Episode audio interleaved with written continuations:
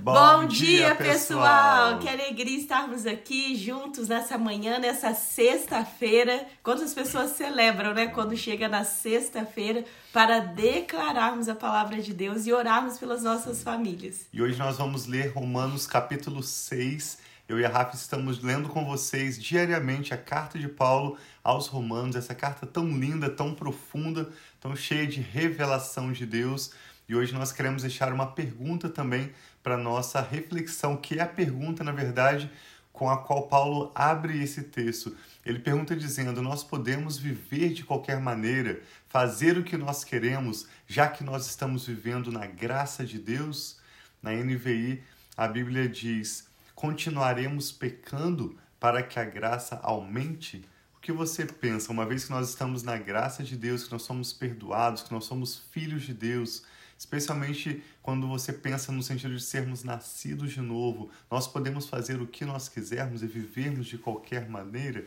Nós vamos conversar um pouco sobre esse assunto, ler esse capítulo inteiro de Romanos 6 e, como a Rafa disse, encerrar também orando pela sua vida e pela sua família. Amém. Então vamos orar pedindo ao Espírito Santo para revelar aos nossos corações Amém. aquilo que ele tem para hoje, a porção de hoje. Saiba que a palavra de Deus ela vem se renovando a cada dia. Eu tenho certeza se você por muitos anos já lê a Bíblia, a cada dia que você lê, você tem uma nova revelação, algo vem e se mostra mais relevante para você de acordo com o que você está vivendo. E é isso que nós pedimos, que o Espírito Santo venha revelando, trazendo para a prática, né, daquilo que está escrito, a palavra escrita para a prática da nossa vida, aplicando na nossa vida o que é a verdade de Deus para nós. Pai, obrigada por essa nova manhã. Obrigado pelo teu amor, obrigado por dizer, Pai, estar sempre conosco, ainda que talvez possa algo estar difícil em nossas vidas, o Senhor é o Deus presente, o Deus conosco. E nós pedimos que o teu Espírito venha nos ensinando a respeito da tua palavra, ensinando, Pai, aquilo que o Senhor tem para nós no dia de hoje, Traga a porção de hoje, Pai, para nós. Vem, Senhor, em nome de Jesus. Nós te louvamos e agradecemos e damos liberdade ao teu Espírito Amém. para falar aos nossos corações. Queremos ouvir a tua voz, Senhor. Que não seja somente que não seja a minha voz a do Tiago, mas que seja o próprio Senhor falando através de nós e que o teu Espírito fale diretamente a cada coração. É isso que nós te pedimos e te louvamos. Em nome de Jesus. Amém. Então, como eu disse, Paulo abre o texto de Romanos 6 com essa pergunta: Que diremos então? Continuaremos pecando para que a graça aumente? E a resposta dele é: de maneira nenhuma. Nós, os que morremos para o pecado, como podemos continuar vivendo nele? Eu estava pensando nessa pergunta e eu poderia substituir essa pergunta por uma outra, como se fosse: considere a Rafa casou comigo, decidiu viver a vida dela comigo, uma vez que ela publicamente se casou comigo, ela pode agora viver uma vida do jeito que ela quiser, independente de mim, ir para onde ela quiser, talvez até mesmo escolher um outro homem para viver com ele. E a resposta de Paulo seria absolutamente não. Se você escolheu, se você fez uma escolha porque você entende que isso é o melhor de Deus, o plano de Deus para sua vida, como que você vai abandonar aquilo que você escolheu de melhor para escolher outras opções inferiores?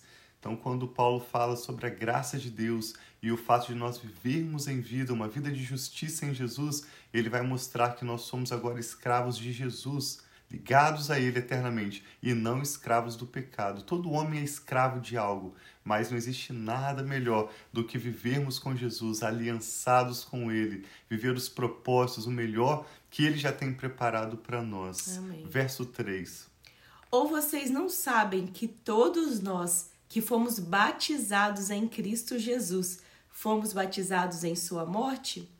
Portanto, fomos sepultados com Ele com ele na morte por meio do batismo, a fim de que, assim como Cristo foi ressuscitado dos mortos, mediante a glória do Pai, também nós vivamos uma vida nova. Se dessa forma fomos unidos a Ele na semelhança da Sua morte, certamente o seremos também na semelhança da Sua ressurreição pois sabemos que o nosso velho homem foi crucificado com ele, para que o corpo do pecado seja destruído e não mais sejamos escravos do pecado, pois quem morreu foi justificado do pecado.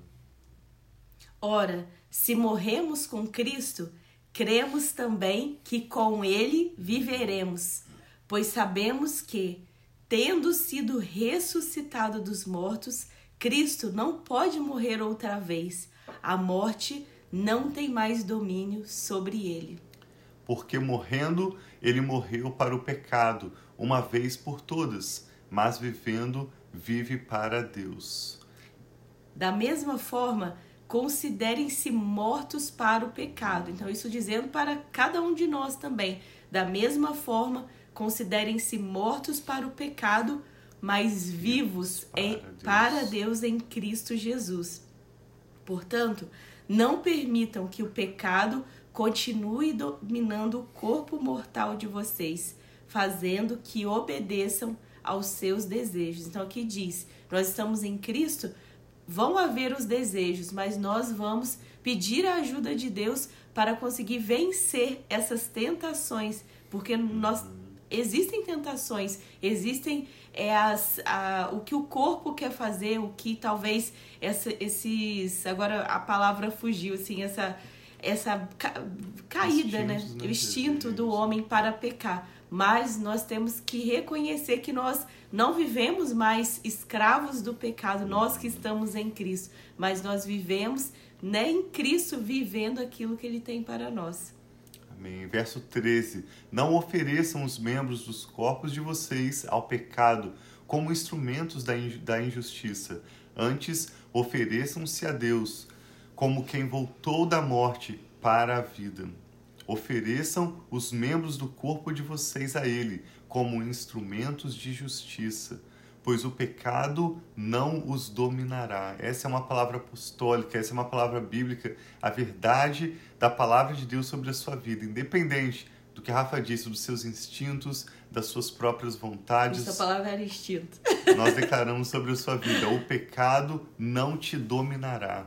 Não é uma questão do meu esforço, é algo que o próprio Espírito Santo opera na minha vida. Quando eu abro meu coração de forma humilde e eu escolho o senhorio de Jesus sobre a minha vida, não é o meu esforço que vai me ajudar a não voltar àquela prática, não falar mentira, não roubar, não cometer coisas que desagradam a Deus. É o próprio Espírito que opera nas nossas vidas. Então o pecado fica para trás no passado e nós vivemos essa nova vida vivendo as prioridades do Senhor para nós. O pecado não os dominará, porque vocês não estão debaixo da lei, mas debaixo da graça.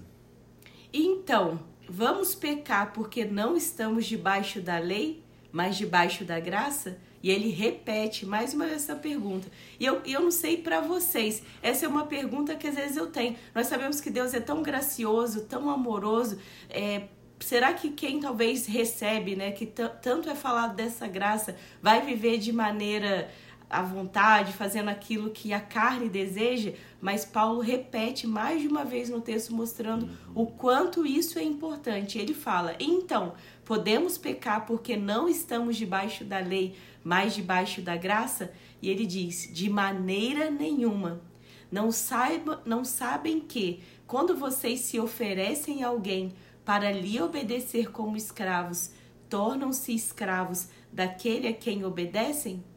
Escravos do pecado que leva à morte, ou da obediência que leva à justiça?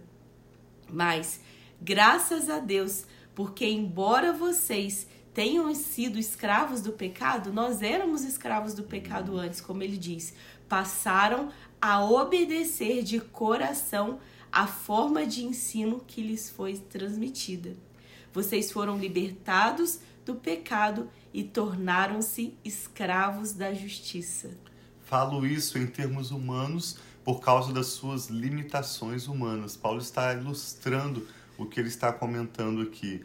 Assim como vocês ofereceram os membros do seu corpo em escravidão à impureza e à maldade, que leva à maldade, esse é o problema. O pecado leva à maldade e às consequências ruins. Ofereçam-nos agora em escravidão à justiça que leva à santidade. Quando vocês eram escravos do pecado, estavam livres da justiça, ou seja, não havia ligação alguma, relacionamento alguma, algum com a justiça de Deus. E que fruto colheram então das coisas das quais vocês se envergonham agora? O fim delas é a morte. Mas agora que vocês foram libertados do pecado e se tornaram escravos de Deus, o fruto que colhem leva à santidade, e o seu fim é a vida eterna. Pois o salário do pecado é a morte, mas o dom gratuito de Deus é a vida eterna em Cristo Jesus, nosso, nosso Senhor. Senhor. Então esse é, né, nós sabemos que o salário da morte e quem peca, isso daí é algo que é, não tem como nós dizermos que não é. Quando uma pessoa está pecando, traz morte, muitas vezes a pessoa está vida, viva, mas vivendo como morto, com as esperanças estão baixas, tantas coisas acontecendo. E o próprio preço do pecado, a pessoa vive em vida também. Não é uma vida de satisfação, não é uma vida de abundância, mas viver no pecado, tantas coisas né, chegam, influenciam na vida de uma pessoa. Essa palavra pecado está bastante fora de moda hoje em dia e nós não queremos aqui, de forma alguma, trazer um peso de acusação, uma reflexão religiosa só sobre o que fazer, o que não fazer. Mas como a Rafa acabou de comentar, a verdade é que quando uma pessoa vive fora do propósito de Deus, quando ela vive de uma maneira egoísta, quando ela vive de uma maneira corrupta, a consequência é uma vida que imediatamente é desagradável, uma vida de baixa qualidade, uma vida onde os relacionamentos mais preciosos são perdidos e essa pessoa está acumulando, como Paulo é bem claro, morte e consequências ruins de maldade em sua própria vida. Ao passo em que uma pessoa, não porque ela é santinha, não porque ela faz o que é bom, mas quando uma pessoa escolhe entregar a sua vida a Jesus para se tornar um escravo de Jesus, um servo de Jesus, o Espírito Santo vem trazendo novas prioridades à vida dessa pessoa. Ele vem trazendo fruto do Espírito, ele vem trazendo amor, um coração humilde para servir o próximo. E essa pessoa começa então a prosperar em todos os aspectos da sua vida, nos seus relacionamentos, nas suas finanças também, na sua vida, no seu propósito. E ela começa a viver, como a Rafa disse, uma vida de satisfação. Então, quando Paulo traz para nós essa reflexão, nós podemos viver no pecado, nós podemos desobedecer a Deus, viver de qualquer maneira, uma vez que nascemos de novo e já somos salvos pela graça, já estamos nesse estado de graça. E a resposta é: você faça a sua escolha. O salário do pecado é a morte, mas o dom gratuito de Deus é a vida eterna em Cristo Jesus. E nós sabemos que você tem escolhido a vida eterna Amém. em Cristo Jesus e reafirmamos que o pecado não te dominará. Declaramos Amém. vida nova, declaramos Sim, que você possa exercer a sua cidadania em Jesus, reinar em vida, viver o melhor que Deus já assim tem preparado seja, para você. Jesus,